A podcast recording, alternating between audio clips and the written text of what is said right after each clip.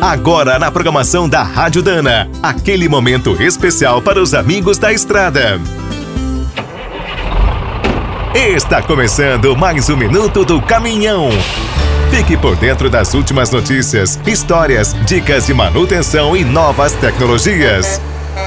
Já pensou como seria o Brasil sem as principais rodovias nacionais? Nem dá para imaginar. Mas essa era a nossa situação em 1920. Com as ferrovias no auge, poucos veículos em circulação, muitos achavam que as estradas só serviam para atolar em dia de chuva.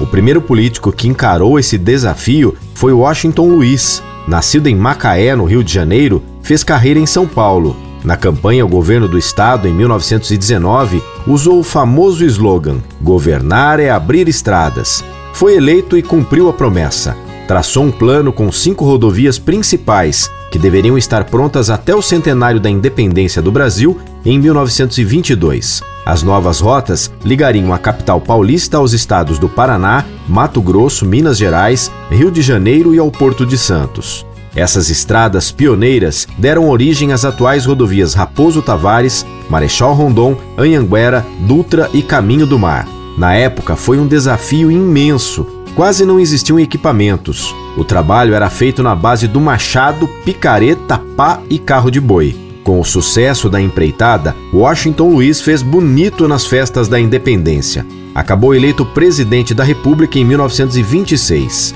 Quer saber mais sobre o mundo dos pesados? Visite minutodocaminhão.com.br. Aqui todo dia tem novidade para você. O Minuto do Caminhão é um oferecimento de Spicer e Álvaros. Desde 1947, uma dupla imbatível em componentes de transmissão, suspensão e direção. Comemore com a gente. Dana, 75 anos de Brasil.